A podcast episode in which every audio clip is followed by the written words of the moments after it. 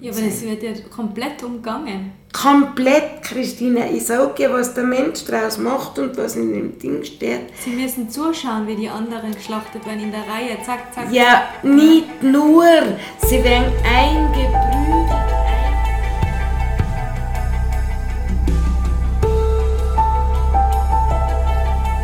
Veganinchens Stimme.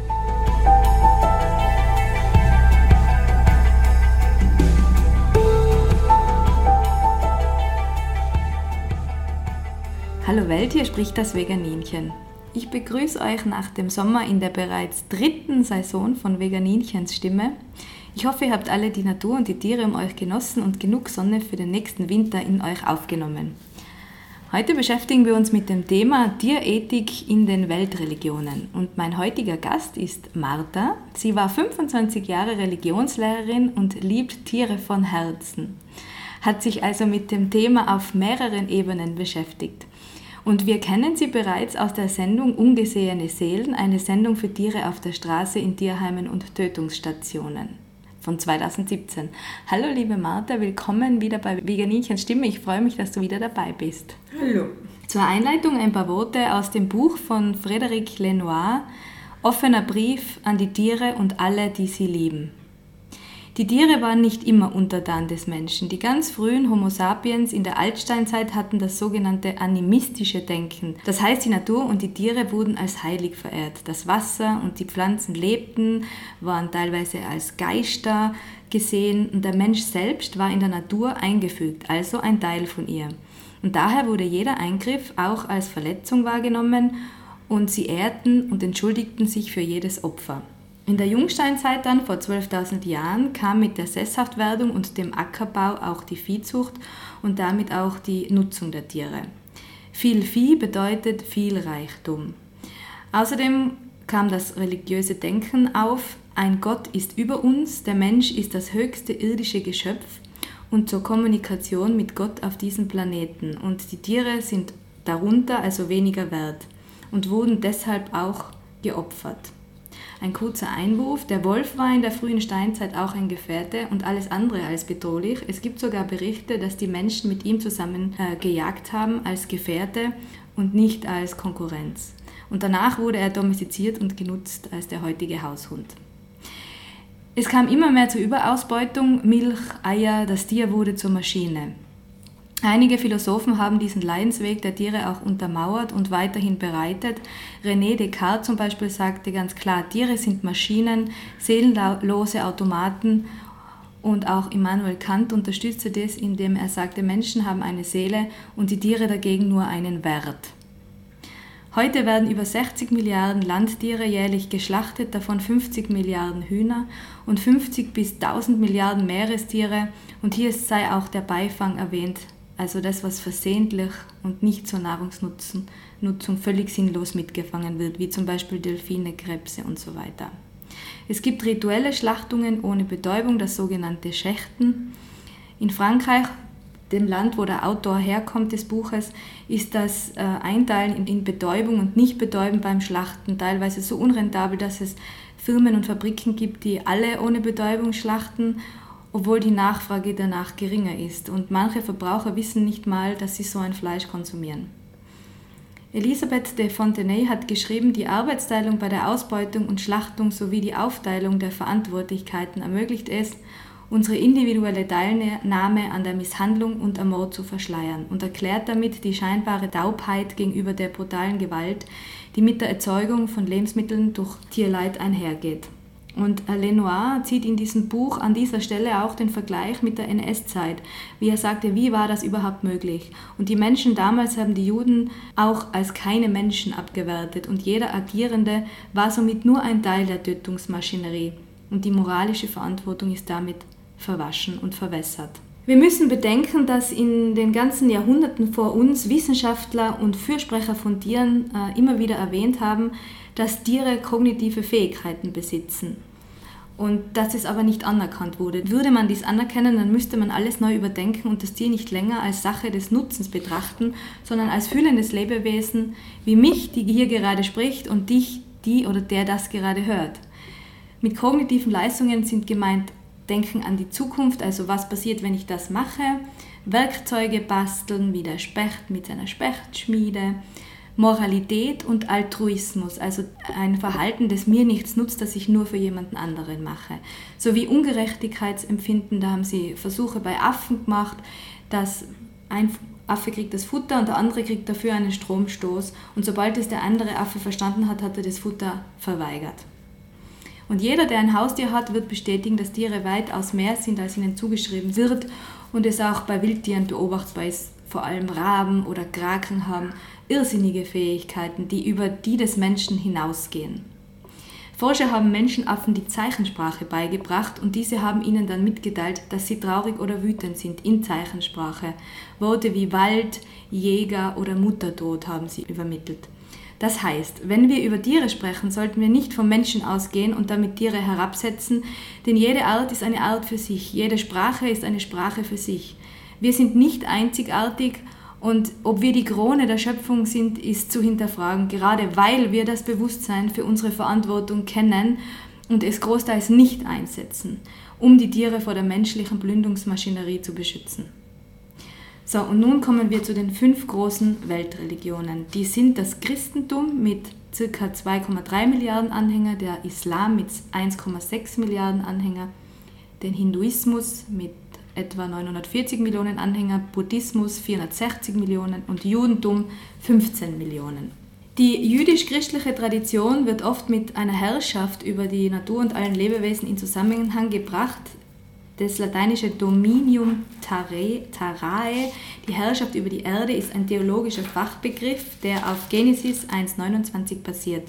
Seid fruchtbar und vermehret euch, bevölkert die Erde, unterwerft sie euch und herrscht über die Fische des Meeres, über die Vögel des Himmels und alle Tiere, die sich auf dem Land regen, und weiter Furcht und Schrecken vor euch soll sich auf alle Tiere und der Erde legen, auf alle Vögel des Himmels, auf alles, was sich auf der Erde regt, auf alle Fische des Meeres, euch sind sie übergeben. Alles Lebendige, das sie regt, soll euch zur Nahrung dienen. Nein. Martha, hat die Martha möchte da eingreifen. Ich habe die Torah, die Originalübersetzung von Moses Mendelssohn, da mit der hebräischen Schrift dazu. Im ersten Schöpfungsbericht, da heißt es in Genesis 1, 26, Gott sprach, nun wollen wir einen Menschen machen in unserem Ebenbilde, in Ähnlichkeit mit uns, dass sie regieren über die Fische des Meeres, über das Geflügel des Himmels, über das Vieh und über die ganze Erde sowie aber alles Gehirn, das auf der Erde kriecht. Da erschuf Gott den Menschen in seinem Ebenbilde. In dem Ebenbilde Gottes erschuf er ihn, männlich und weiblich erschuf er sie. Er segnete sie und sprach zu ihnen, seid fruchtbar, mehret euch, füllet die Erde und bezwinget sie, herrschet über die Fische des Meeres, über das Geflügel des Himmels und über jedes lebendige Tier, das auf Erden kriecht. Da übergebe ich euch alles Kraut, das Samen führt, auf der ganzen Erde und jeden Baum, woran Frucht ist, welche Samen führt, diese sollen euch zur Speise sein. Allen Tieren des Landes aber und allem Geflügel des Himmels und allem Kriechenden auf der Erde, worin lebendige Seele ist, übergebe ich alles grüne Kräuterwerk zur Speise. Und so geschah es auch. Gott sah alles, was er gemacht hatte, und fand es sehr gut. So wurde Abend und Morgen jener sechste Tag. So wurden vollendet die Himmel, die Erde und ihr gesamtes Heer. Also, gern, da muss man jetzt zum semitischen Sprachgebrauch noch etwas sagen. Wenn es heißt bezwingen, so ist es in dem Sinn von Verantwortung übernehmen, vom Behüten, Beschützen und Bewahren. Der Mensch ist insofern über dem Tier, was ein Menschen über dem Tier erhebt, ist rein der Sprachgebrauch. Im zweiten Schöpfungsbericht heißt es nämlich, da bildete das ewige Wesen Gott den Menschen aus Staub vom Erdreich und blies in seine Nase lebendigen Odem. Also wurde der Mensch ein beseeltes Tier. Mhm. Und nicht die Krone der Schöpfung oder wir. Er wurde genau aus demselben Acker genommen wie das Tier. Der Mensch wurde ein beseeltes Tier. Und das bedeutet, er hat eine Shamachaya, das Lebendige, den Lebensodem, das Lebensverursachende, genau was das Tier auch hat. Es stieg ein Dunst auf von der Erde und da bildete eben das ewige Wesen der Menschen. In den Garten, in den seienden Garten, hat Gott den Menschen gepflanzt, auf dass er ihn behüte, bewahre, bebaue. Er hat im Schöpfungsauftrag Verantwortung übergeben. Die Tiere waren da, noch ehe der Mensch die Welt betrat und in den Himmel geblickt hat und nichts anderes. Also das heißt, dass der Leser, also der Mensch, was anderes daraus gemacht hat, als da gestanden ist. Ganz komplett, das muss mit der falschen Interpretation hat das umgefangen. Der Mensch hat ganz, ganz, ganz was anderes daraus gemacht. Ganz etwas anderes. Und wenn du dir halt ein Kind umschaust, das fängt ja mit jeder Schöpfung neu an. Etwas in uns ist älter als mir. Es ist da noch bevor wir geboren sind. Wenn du als Mutter wächst etwas in dir, es atmet in dir, noch, noch ehe es aus der warmen Geborgenheit kommt, noch ehe es die ersten Gerüche, Töne sich formen, ist es schon da. Und wenn du auf der Welt kommst, die Welt ist schon da. Du kommst ja auch in den Garten schon ein. Der Martin Balluch hat sich auch mit dieser Widersprüchlichkeit beschäftigt und jetzt lese ich kurz vor, was er da rausgelesen hat. Also einerseits im katholischen Katechismus von 1997 steht wörtlich, Tiere sind von Natur aus zum gemeinsamen Wohl der Menschheit von gestern, heute und morgen bestimmt. Und weiter auch ist es unwürdig, für Tiere Geld auszugeben, das in erster Linie menschliche Not lindern sollte. Man darf Tiere gern haben, soll ihnen aber nicht die Liebe zuwenden, die einzig Menschen gebührt. Aber auch er sagt, laut Genesis könnte man in der Bibel auch eine Empfehlung für eine rein vegane Ernährung für alle Menschen und Tiere rauslesen, nämlich Menschen und Tiere haben einen gemeinsamen Lebensatem, so wie du gesagt hast, das heißt eine Seele, und Gott segnet die Tiere in Genesis 1,22 und schließt mit ihnen ein Bündnis. Und deutlich wird Prediger Kohelet, Kohelet es ist wegen der Menschen. Gott will sie prüfen, damit sie einsehen, dass sie an und für sich Tiere sind. Menschen und Tiere haben genau dasselbe Schicksal. Die einen wie die anderen müssen sterben. Sie haben beide dieselbe Seele. Nichts hat der Mensch vom Tier voraus, denn alles ist nichtig. Alle kommen an ein und denselben Ort. Aus dem Staub der Erde ist alles geworden, zum Staub der Erde kehrt alles zurück. Wer weiß denn, ob die Seele des Menschen nach oben steigt und die Seele der Tiere hinab in die Erde? Also, die moralischen Pflichten des christlichen Menschen umfassen eigentlich eine Selbstaufopferung und Barmherzigkeit für die Schwachen, seines Kinder oder Tiere unter Rückstellung der eigenen Bedürfnisse. Entschuldige, Christina, ich finde das schwach. Ich weiß nicht, wie du das siehst.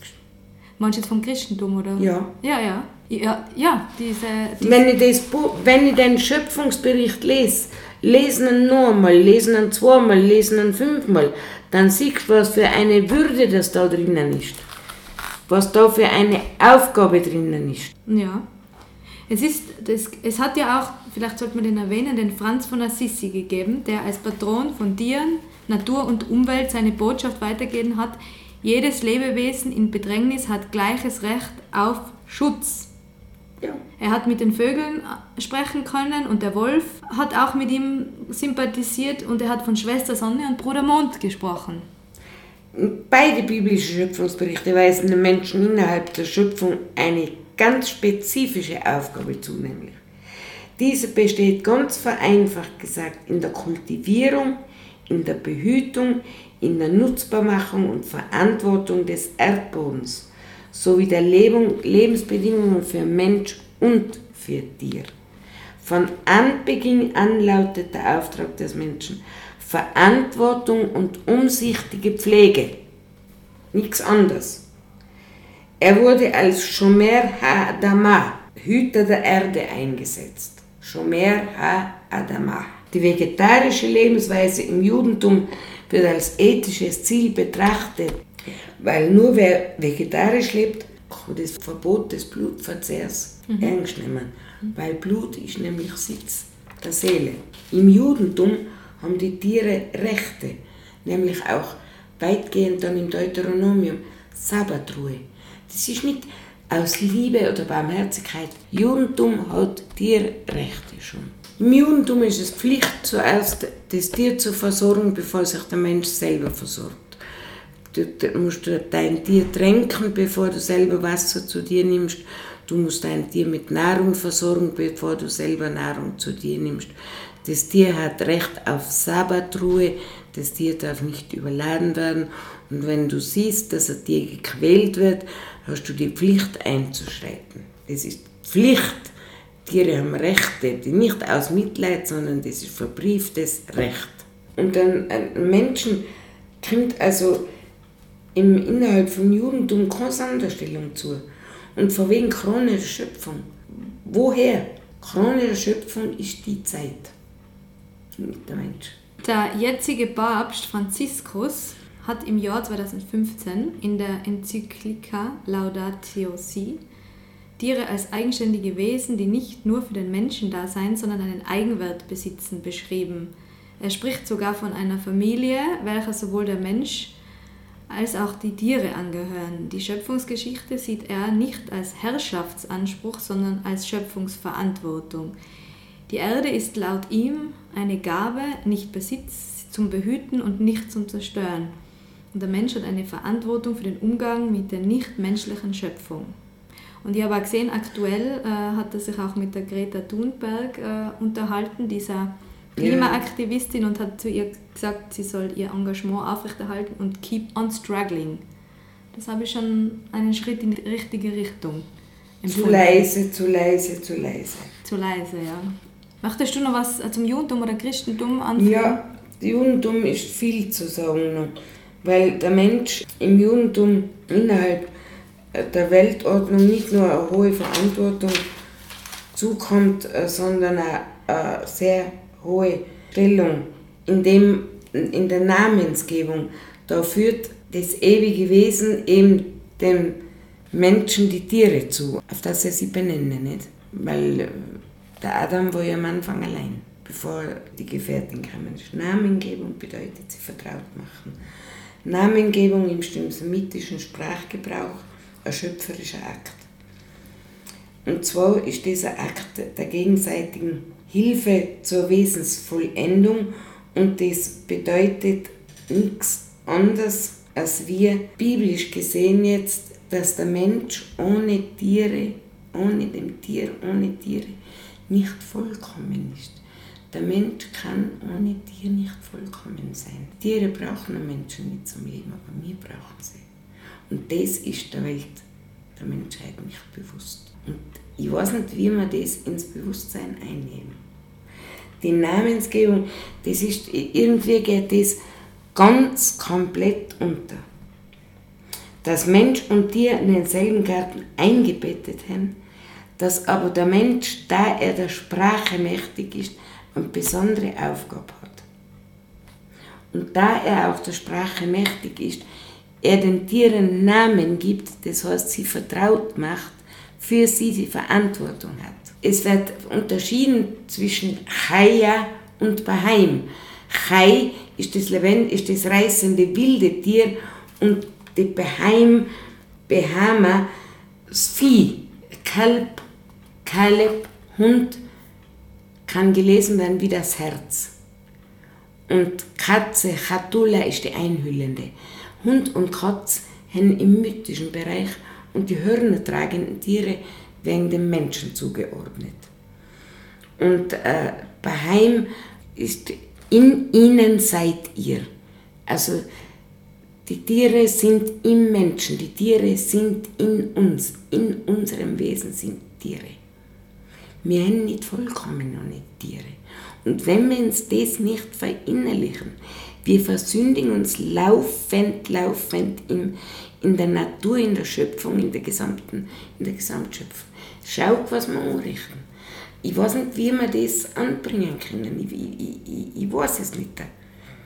Es, es, es ist wie beim Rumpelstilzchen. ja. ja. In der Tora, im Judentum, sind die Tiere Subjekte, sind Seelenträger, sind Individuen mit Rechten.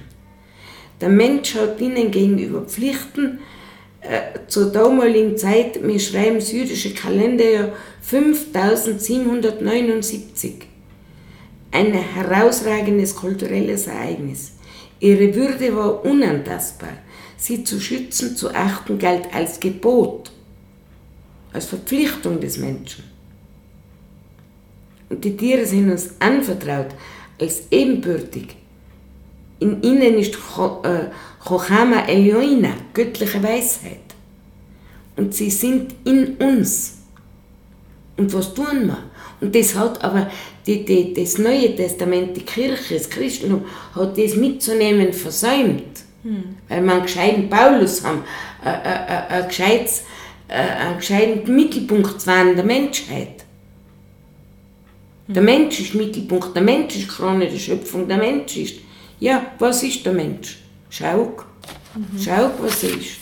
Und der, und der Franz von Assisi ist auch abgetan worden. Äh, ein Poet. Als Poet, ja. Sonnengesang.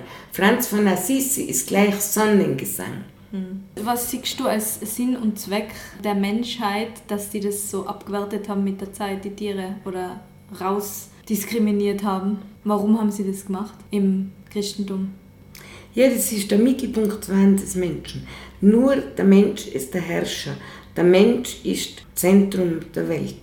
Der Mensch als Herrscher. Der Herrschaftsanspruch des Menschen. Schau, sie haben ja die Menschen für dumm gehalten. Sie haben ja die Menschen ungebildet gehalten. Äh, das, das, das Christentum ist ja eine Religion äh, statt Geist nur noch Geistlichkeit. Das bibelstiftende Wort ist abhanden gekommen. Nur noch einer Elite vorbehalten. Profan und sakral. Religion von bis. Und wir haben ja, es sind ja die Juden entmenschlicht worden. Wir haben ja da ganze Parallelen. Und wie geht man mit dem schlechten Gewissen um, frage ich mich. Ich, ich weiß es nicht, weil ich kann sagen. Ich weiß es nicht. Christina, ich weiß es nicht, wie man mit einem schlechten Gewissen umgeht. Die Antwort muss dir schuldig bleiben. Ich würde gerne mal jemanden direkt fragen. Die predigen und anders leben. Ich weiß es nicht. Ich weiß nur, dass Menschen, das habe ich selber erlebt, wenn du die Wahrheit sagst, wirst du ausgeschmissen. Ja, das ist in vielen Bereichen so. Der Mensch hört lieber die Argumente Nein, der Rechtfertigung. Ich habe das, ich das selber erlebt, wenn du Spiegel vorhebst, wenn du Menschen mit der Wahrheit konfrontierst, wenn du Menschen an die Augen schaust, die das nicht mögen, dann wirst du verleumdet, wirst du ausgeschmissen, ja, du wirst aus der Gemeinschaft verbannt. sofort mhm. aus der Sippe verbannt. Dann kommen wir jetzt vielleicht zum Buddhismus, wo ich was ähm, vorlesen werde. Da musst du mehr Genau. Wissen, ich habe jetzt meine Informationen von planetwissen.de. Also der Buddhismus ist auch eine Religion, unterscheidet sich aber wesentlich von den sogenannten Glaubensreligionen wie Christentum, Judentum und Islam, weil er eine Erfahrungsreligion ist. Nach Buddha haben Erfahrungen und Geschehnisse ihre Ursachen nicht nur in diesem jetzigen Leben, sondern auch in früheren Existenzen. Und entsprechend wirken Gedanken, Rede und Handlung auch in die Zukunft. Das ist das sogenannte Karma-Prinzip und es wird an die sogenannte Wiedergeburt geglaubt. Und damit lässt sich auch erklären, warum die inneren und äußeren Umstände der Menschen so unterschiedlich sind. Wichtig ist, dass in jedem Menschen die Fähigkeit zur Erleuchtung bereits vorhanden ist und der Weg dorthin über Selbstständigkeit und Eigenverantwortung führt. Also wie wird man Buddhist? Ähm, man sucht die Zuflucht zu Buddha. Man braucht eine Zuflucht, die außerhalb des Kreislaufes von Tod und Wiedergeburt, sogenannten Samsara, liegt.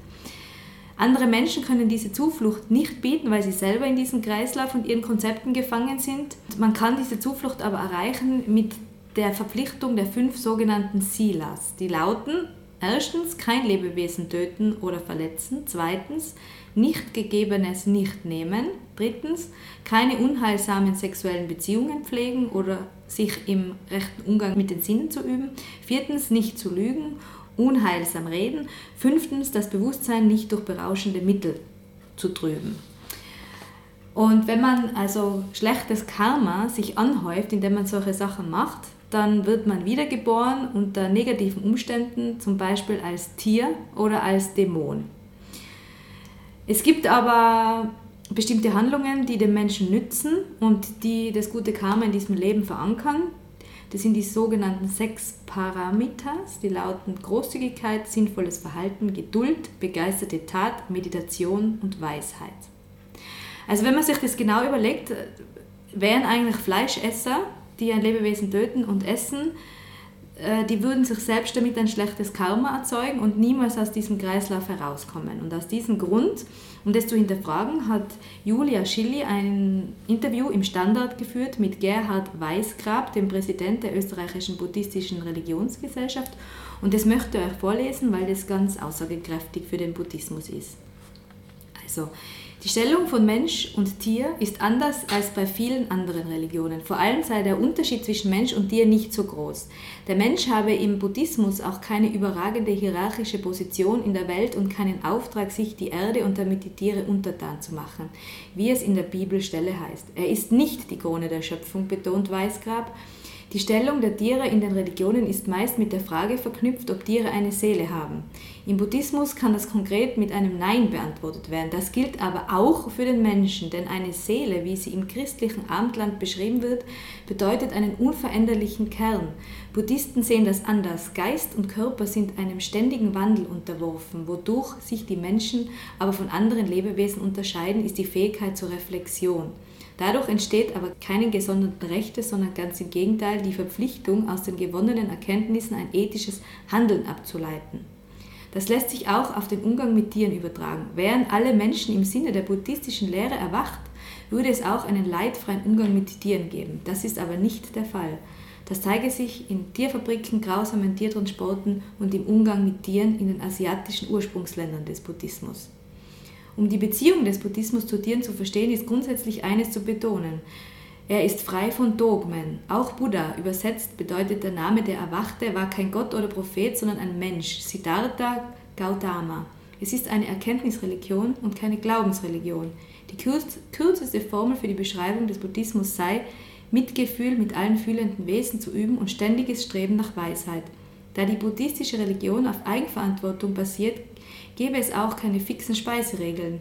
Vegetarismus wird nicht verlangt. In der Lehre finden sich keine klaren Anweisungen für eine vegetarische oder vegane Lebensweise. Bei ehrlicher und tiefer Betrachtung allerdings empfiehlt sich jedoch zumindest eine vegetarische Ernährung, meint der ÖBR-Präsident.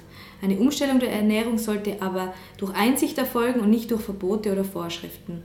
Das ist wohl überraschend, dass nicht alle Buddhisten Vegetarier sind, auch für andere Buddhisten, meint Weißgrab. Außerdem gibt es den edlen achtfachen Pfad, um einen wichtigen Lehrinhalt des Buddhismus, die Anweisung, einen rechten Lebensunterhalt zu pflegen. Darunter kann zum Beispiel kein Beruf verstanden werden, bei dem Tiere in irgendeiner Form leiden. Das schließe auch den leidvollen Handel und brutale Tiertransporte ein.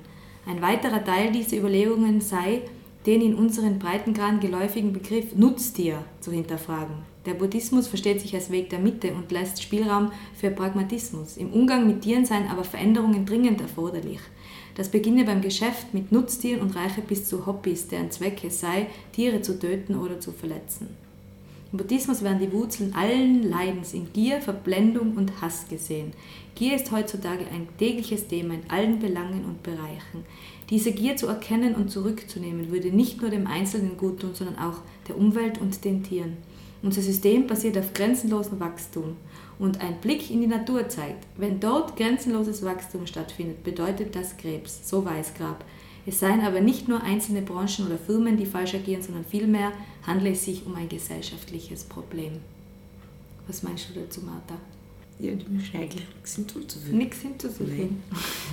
Dann gehen wir gleich über zum Hinduismus. Das ist ganz, ganz gut. Die Informationen vom Hinduismus habe ich von animalfair.at. Also der Hinduismus ist unter anderem durch seine Verehrung mancher Tiere und vor allem den Kühen bekannt. Ja. Im Vergleich zu vielen anderen Religionen genießen zumindest manche Tiere im Hinduismus einen großen Stellenwert und große Anerkennung. Weltweit ist der Hinduismus mit knapp einer Milliarde die drittgrößte Religion nach dem Christentum und dem Islam, wobei 92 Prozent der Hindus in Indien leben. Obwohl vor allem Kühe als heilig angesehen werden, ist die Verbreitung von Vegetarismus aber sehr stark regional bedingt in Indien. So werden im Süden viel weniger Fleisch gegessen als im Norden.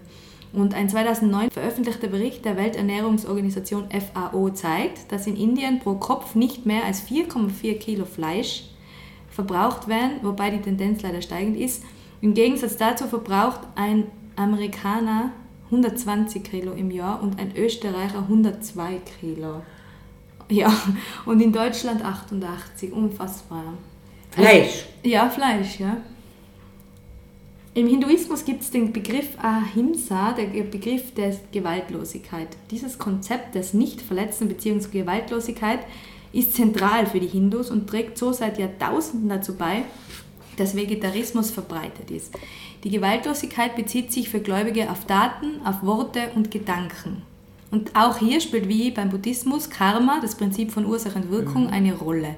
Der Verzehr von Fleisch wird folglich meist als schlechte Handlung betrachtet, die beiträgt, dass ein Mensch nicht aus dem Kreislauf ausbrechen kann.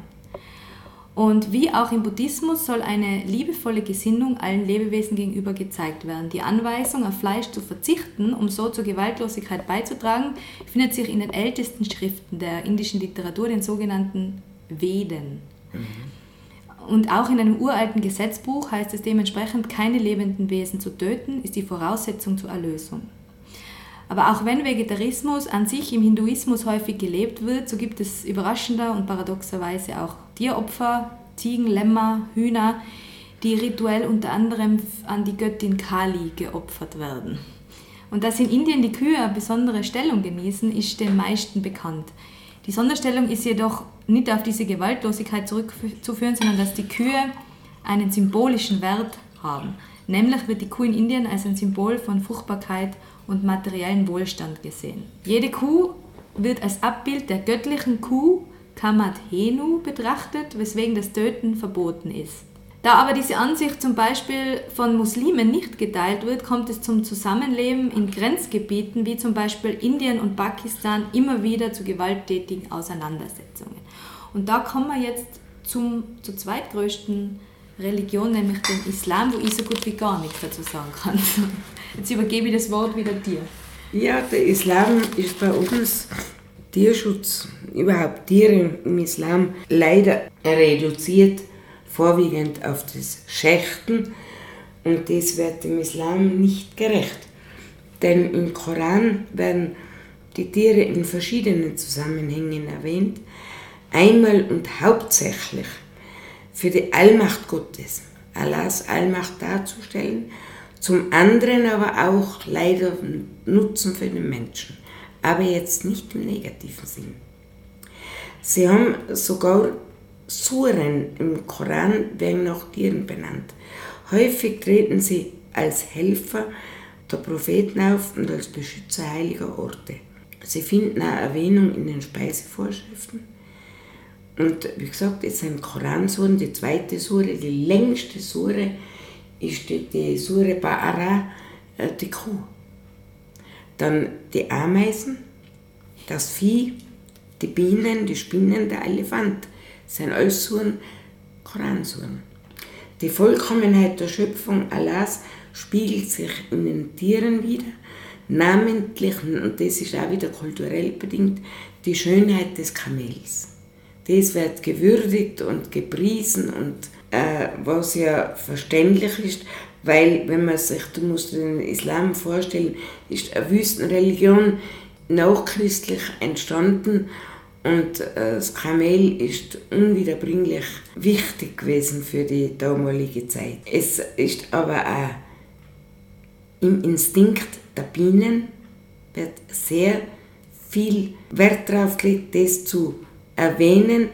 Dann die Ameisen, die Weisheit der Ameisen oder die Treue der Vögel. Die Tauben haben einen sehr hohen Stellenwert. Mhm wohingegen der Hund wieder ganz verteufelt wird. Es werden viele Hadithe, also das sind die, die Sammlungen von Koran, Sunna und Hadithe vom Propheten, die Bräuche genannt. Und der Abu Huraira ist Vater der Katzen, der hat die meisten Hadithe gesammelt und das war ein großer Tiernach. Die sechste Sure im Koran ist ganz eine interessante, äh, die sagt, obwohl es kein Tier gibt, das auf Erden wandelt und keinen Vogel, der mit seinen zwei Flügeln fliegt, die nicht Allahs Geschöpfe sind, wie ihr selbst, werden sie vor ihrem Herrn versammelt. Den Tieren wird Gemeinschaft wie den Menschen zugesprochen. Sie werden am jüngsten Tag versammelt, also Auferstehung wird ihnen zugesprochen, nur werden sie nicht gerichtet. Aber es steht ihnen Seele zu, es steht ihnen ewiges Leben zu. Und in dem Vers 38 da steht den Tieren, werden die Tiere als Gemeinschaft bezeichnet. Es ist ganz eine große Bedeutung für den Menschen, aber immer steht das Tier im Koran unter dem Menschen. Der Mensch im Koran ist die Krone der Schöpfung. Wenn ihr das sich vom Buch Genesis auch über die Bücher, es ist eine Fehlentwicklung. Nach der Sintflut, Fleisch essen geht ja noch. Aber dann haben wir aber auch die Schlachtvorschriften, gell? Wenn, wenn wir jetzt die Schächten hernehmen, im, im, im Judentum ganz streng, ganz streng, du musst mit dem Opfertier, dem ausgebildet sein, musst mit dem Opfertier allein sein, musst dem Tier in die Augen schauen, du musst das Tier um Verzeihung bitten. Ja, da gibt es nicht mehr viele, die dann Fleisch essen. Und auch der Islam schreibt das vor Du darfst das Tier nicht in Anwesenheit eines anderen Tieres schlachten, würde alles vorgeschrieben Ja, aber das wird ja komplett umgangen. Komplett, Christina. Ich sage was der Mensch daraus macht und was in dem Ding steht. Sie müssen zuschauen, wie die anderen geschlachtet werden in der Reihe. Zack, zack. Ja, nicht nur. Sie werden eingeprügelt, eingebläut, eingeschunden. Was ist denn das? Und kein Mensch schaut dir in die Augen. Im Koran hat der Mensch eine Sonderstellung in, innen. Äh, er ist die Vollkommenheit der Schöpfung, zweifellos, ist aber als solcher Sachwalter auf Erden. Eigenschaft und Würde im Islam finden wir bitte nur beim Menschen. Mhm. Da sehe man schon, wie weiter äh, entwickelt, wie abartiger, sage ich jetzt einmal, werden wie schöpfungsferne. In der Sure 17 steht eindeutig auf Nummer 70 dort zu lesen, nun haben wir für wahr nur den Kindern Adams Würde verliehen. Wir, der Koran schreibt im Majestätsplural. Mhm. Der Mensch ist also den Tieren überlegen, aber damit auch für sie verantwortlich. Das ist ganz klar die Verantwortung gebunden. Dem Islam ist erlaubt, Nutzen aus dem Tier zu ziehen, aber nicht die Tiere zu quälen. Die Sure 6 sagt wieder, alle Lebewesen auf der Erde, die gehen oder sich mit Flügeln durch die Luft bewegen, sind Gemeinschaften wie ihr. Wir alle haben alles genau festgehalten im Buch, also heilig der Koran, ganz heilig. Vor ihrem Herrn sollen sie dann versammelt werden. Also sie sind der Auferstehung teilhaftig. Mhm.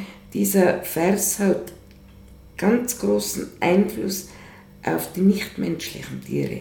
Mhm. Über die bemerkenswerte Gleichstellung mit Menschen hinaus unterstreicht er auf verschiedene Weise. So wird die Aussage, wir haben alles genau festgehalten im Buch, oft für die Koranexegeten die meistens im Ausland leben, bitte, weil in den arabischen Ländern ist es gefährlich, äh, sich so weit aus dem Fenster zu lehnen bezüglich Tier.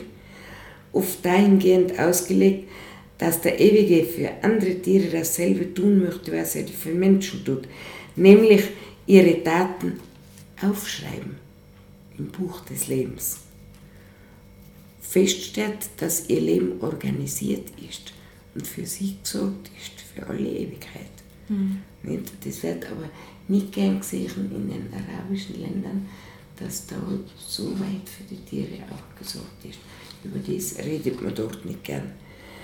Das arabische Substantiv da aber, das heißt Lebewesen, ist von dem Verb kriechen abgeleitet Und alle Koranexegeten, also auch die in den arabischen Ländern, stimmen darin überein, dass sich das Substantiv auf alle Kreaturen bezieht, die sich fortbewegen.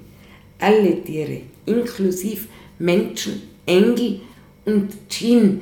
Die Djinn sind die feinstofflichen Lebewesen. Denn Tiere verstehen es, ihr Leben zu organisieren, weil göttliche Weisheit es sie lehrt. Und interessant, dass auch nichtmenschliche Lebewesen Kenntnis von den jenseitigen Dingen haben im Koran. Also der Mitwisser vom großen Ganzen, auch im Koran. Die Koranexegeten betonen auch, dass nichtmenschliche Tiere sich der Existenz und der Allmacht und was im Koran ganz wichtig ist, des Einsseins Gottes, also nichts Dreifaltiges, Allah, Acho Ahad, äh, Gott ist einer, dass sie dessen bewusst haben. Das siehst du, dass allein dieser Vers von der sechsten Sure Tiere vielfältige und positive Eigenschaften zuschreibt, was ganz untergeht bei uns eigentlich. Weißt du, das, das, das, der Westen sieht das nicht. Weil man einen Islam auf Hundefeindschaft und aufs Schächten reduziert. Also vielleicht kann man noch kurz über die Tieropfer sprechen. Du hast zuerst gesagt, eure Herzen will ich, nicht eure Opfer. Wer hat das gesagt? Der Prophet Amos ist ganz erzürnt vor dem Tempel gestanden und hat das Volk hingewiesen, dass so der Ewige spricht. Eure Herzen will ich und nicht eure Opfer. Also er spricht sich aus gegen Tieropfer und immer wieder wird in der Bibel gegen Tieropfer. Es ist ganz ein komischer Kult der Menschheit äh, zu glauben, dass man die Erstlingsopfer, auch die Erstlingsopfer im Tempel, dass man da Tieropfer, woher der Kult kommt, weiß ich nicht. Das, da, da habe ich mich gar nicht kundig gemacht. Bei meinen Recherchen habe ich herausgefunden, dass das Christentum und das Judentum das aufgehört haben in der Antike und, das, und der Islam macht immer noch Opfer, stimmt ja, das? Ja, der Islam macht immer noch Opfer, der hat das Opferfest, jetzt kommt es dann wieder, das Eid el-Adha, nach der Hajj, nach der Pilgerreise wird das Opferfest gemacht, ja. Nach dem Ramadan 70er. Ja. Und das wird dann das äh, Fleisch unter die Armen verteilt. Unter dem gütigen Deckmantel der Nächstenliebe. Also, so wie ich das wahrnehme, bist du eine Verfechterin der Schriften, die durchaus gut gemeint waren, aber auf Angriff mit dem, was die Menschen daraus gemacht haben. Ich bin eine Verfechterin der Bibel, der Torah des Alten Testamentes, so wie es geoffenbart ist, weil das, ich bin eine Wortverfechterin, so wie es wirklich gewesen ist. Weil wie es gewesen ist, ist es gut gewesen. Die Schöpfung war gut als behüten, bewahren, in, Verantwortung. Ich bin ein Verfechter in der Verantwortung, dass der Mensch in Verantwortung an die Welt geschickt worden ist. Der Mensch ist verantwortlich. Wir brauchen, wir dürfen, wir sollen uns der Verantwortung nicht entziehen. Das verfechte ich. Wer soll's denn sein, Christina? Ja, wir sind ja das höchste irdische Wesen. Fraglich, warum wir es nicht schon lange tun, oder? Wenn man nach dem Christentum wir haben, wir haben nicht das höchste irdische Wesen. Wir haben sprachbegabt. Wir haben den Verstand, dass wir vorausdenken können. Das haben wir. Und dazu haben wir auch die Verpflichtung. Ja. Und du hast zuerst gesagt, dass es fängt ja schon an bei den Übersetzungen und dem Sprachgebrauch. Ganz richtig. Und Gewalt fängt auch bei der Sprache an. Kannst du da ein Beispiel nennen? Untertan machen. Macht euch die Erde untertan. Ich sich nirgendwo untertan. Ich sich behüten, bebauen, bewahren. Aber nicht untertan machen. Nirgendwo ein Untertan. Bei Gott kein Untertan. Ich lese immer nur von Verantwortung, von einem Garten macht man sich nicht untertan. Wenn du heute am Garten hast, gehst du nicht raus und verwüstest, oder? Nein, ja, dann. ich freue mich an dem Erblühen. Also, Genau an dem, genau so ist es gemeint. Die Erde ist ein Garten und nicht das Verbrauchsmaterial von uns Menschen. Also ich persönlich bin christlich-katholisch erzogen, getauft, Erstkommunion, Firmung, das ganze Alles Programm, das ganze Programm. Und ich habe in meiner Jugend schon von dieser Gemeinschaft profitiert, die diese katholische Kirche also in Jugendtreffs und so weiter hervorgebracht hat. Ich habe dann sogar auch eine Zeit für die Diözese gearbeitet und versucht, meine Sicht der Schöpfungsverantwortung mit einzubringen. Ich habe zum Beispiel vorgeschlagen, dass man kirchliche Messen mit Tieren feiern, Haustieren oder in der Natur, damit man auch die Tiere segnen kann oder Fürbitten für sie aussprechen kann. Und es liegt sicher an diesen Personen, die da angestellt waren, auch, aber das hat natürlich auf taube Ohren ist das gestoßen. Und da habe ich dann angefangen, ähm, enttäuscht zu sein, nachzudenken und zu zweifeln, wo das passiert ist. Und ich bin dann ja auch entlassen worden, weil ich zu viel in der Natur verankert war und zu wenig fromm war. Entlassen worden. Ja, jedenfalls- Entlassen worden. Ja, ja, so war Nicht selber gegangen. Na, na. Was mich an dem allen stört, für mich ist die sogenannte, was du ja schon mehrfach auch erwähnt hast, die Erhöhung. Meiner Meinung nach ist die Ursache von so viel Leid, dass überhaupt jemand sich über jemand anderen erhöht. Der Mensch über das Tier, Gott über den Menschen ein Mensch über den anderen. Und ich möchte weder hinauf noch hinabblicken müssen, weil wir meiner Meinung nach alle eins sind und vor allem alle Teil der Natur. Ich habe immer auch, ich habe schon ein bisschen so dieses animistische Denken, was die in der, in der Altsteinzeit gehabt haben. Und vor allem, wenn man das mal genau beobachtet, die Maus, jetzt haben gerade Rotschwanzeln bei mir auf dem Balkon gebrütet und sind gestern ausgeflogen. Mei. Und wenn man das beachtet, wie sich diese Eltern bemühen, und wie sie hektisch sind und Angst haben, wenn da der laute da kommt und wie sie die Insekten bringen und das ist genau gleich wie bei uns einfach und jeder weiß, dass Tiere Angst haben, dass Tiere Schmerzen haben und ich möchte diese Lebewesen nicht anders behandeln müssen oder wie ich selbst behandelt werden möchte. Und es stellt sich äh, nicht die Frage, wer ist weniger wert, sondern wer hat die, die Fähigkeit, die anderen zu beschützen und die haben wir. Und so hat Tom Reagan gesagt, es gibt die moralischen Akteure und die moralisch Betroffenen. Wir, wir haben die Fähigkeit, moralisch zu agieren und sollten die, die moralisch betroffen sind, also die Schutz brauchen, das auch äh, wahrnehmen. Und es stört mich, dass die Liebe in diesen großen Religionen diese Liebe zu allen Lebewesen oft ausgeklammert wird, sondern nur unter den eigenen quasi hochgehalten wird. Und auch die Abgabe der Verantwortung, weil nicht alles, was passiert, ist Gott gewollt, sondern wir haben schon selber auch einen großen Anteil daran, wie unsere Zukunft aussieht.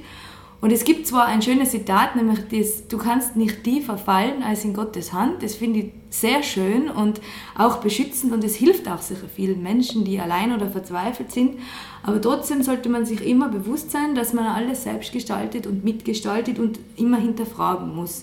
Und äh, nicht einfach nur Teil einer riesigen Gesellschaft ist, sondern selbst Akteur viel verändern kann und wenn man wenn das ungerecht ist, da auch das laut darstellen und offenbaren sollte. Und ich selber würde jetzt nicht sagen, ich glaube an was Höheres, bin aber doch irgendwie spirituell, müsste ich mich entscheiden, würde ich mich im ersten Buddhismus zuordnen. Ich glaube daran, dass irgendwas um uns herum ist, das uns beschützt. Also das ist mir schon öfter passiert, wenn ich auf der Straße fahre und es auf Sekunden ankommt, dass ich einen Unfall baue. Also man kann oft gar nichts dafür. Dann ist es oft schon unerklärlicherweise passiert, dass irgendwer oder irgendwas auf mich aufpasst. Und das kann, das kann viel sein. Das kann, können meine verstorbenen Kaninchen sein, wo ich das ganze Leben probiert habe, auf sie aufzupassen. Das kann ein verstorbener Verwandter sein. Es kann ein Gott sein, eine Göttin. Es kann viel sein. Ich würde halt gern äh, die Frage stellen an alle Gottgläubigen, was ist, wenn Gott eine Kuh ist, die jetzt gerade vom Bolzenschuss gerät ist? Oder eins von den Schweinen, die heute im Tiertransporter und mittags um 40 Grad in einem dreistöckigen Schweinetransporter gesehen habe. Was ist dann? Was ist dann? Das würde mich mal interessieren. Und für mich die religiöseste Einstellung ist, wenn man sich selbst nicht erhöht. Wie geht's dir da, Martha? Dann ist ganz mit dir. Das ganz mit dir, es ist nicht schöpfungsgerecht, sich zu erhöhen, weil der Mensch ist Geschöpf unter anderen Geschöpfen. Ganz genau ein beseeltes Tier, wie es in der Bibel steht. Ein beseeltes Tier mit Lebensatem eingehaucht. Staub der Erde, wir sind vom selben Staub gemacht wie das Tier. Göttlichen Atem beseelt. Nichts anderes steht da drinnen. Und an das glaube ich. Ich sehe es, ich erlebe es täglich. Täglich kommt meine Seele, das ist der Ritual, auf meinem Schoß. Ich darf dieses Geschenk, dieses warme, weiche, atmende, täglich erleben. Das ist Gottes Geschenk, wenn du es so haben willst. Und Karma oder der andere sagt das so, der andere so. Was ist da höher, was ist da niedriger? Sie ist das, dasselbe Atem, aus demselben Atem belebt, das wir ich. Nichts ist höher, nichts, aber schon überhaupt nichts. Oder die Kähe, wenn sie, wenn sie mal wieder einen ganzen Garten umgegraben hat, flatscht die Nacht, kommt sie auf mich drüber, schlaft bei mir. Der gleiche Lebensatem, der ganz derselbe. Die Frage stellt sich gar nicht, höher oder nicht höher. Wir sind gleich Staub der Erde zu atmenden Wesen geformt. Die, die, Frage stellt sich für mich gar nicht. Mhm. Weil für mich ist das selbstverständlich, dass wir gleichen. Christina, bitte, ich und die Kommunikation, ich betreibe das bitte nicht falsch verstehen, professionell, aber ich bin im Austausch mit denen. Für mich gibt es sich die Frage gar nicht. Ich lebe mit denen. Ich, ich tue mir oft schwer, wenn ich aussehe, als wenn ich ein, ein anderes Land wieder unter die Leute, wieder unter, unter die Konsummenschen. Mhm. Äh, da muss man stehen bleiben, schnaufen, durchschnaufen, erhöhen. Das war für mich als Religionslehrer schon klar, mhm. dass das nicht geht. Mhm. Vielen Dank, Martha. Jetzt sind wir schon am Ende. Der Satz, was mir auch ganz besonders gefallen hat, ist nicht nur die Würde des Menschen ist unantastbar, sondern auch die Würde des Tieres, hast du heute einmal erwähnt. Und auch das Tier ist souverän seines eigenen Lebens, ist biblisch grundgelegt und bedingt. Die Würde ist unantastbar und das Tier ist souverän seines eigenen Lebens. Bitte, das ist mir ganz, ganz wichtig. Es tritt auch selber vor seinen Schöpfer hin. Auch im Islam. Ich möchte noch zwei Zitate oder Texte anfügen. Arthur Schopenhauer, der wohl erste weltbedeutende Philosoph der Neuzeit, der sich für Tierrechte einsetzte, hat vor 150 Jahren geschrieben. Erst wenn jene einfache und über alle Zweifel erhabene Wahrheit, dass die Tiere in der Hauptsache und im Wesentlichen ganz dasselbe sind wie wir, ins Volk gedrungen sein wird, werden die Tiere nicht mehr als rechtlose Wesen dastehen und demnach der bösen Laune und Grausamkeit jedes rohen Buben preisgegeben sein.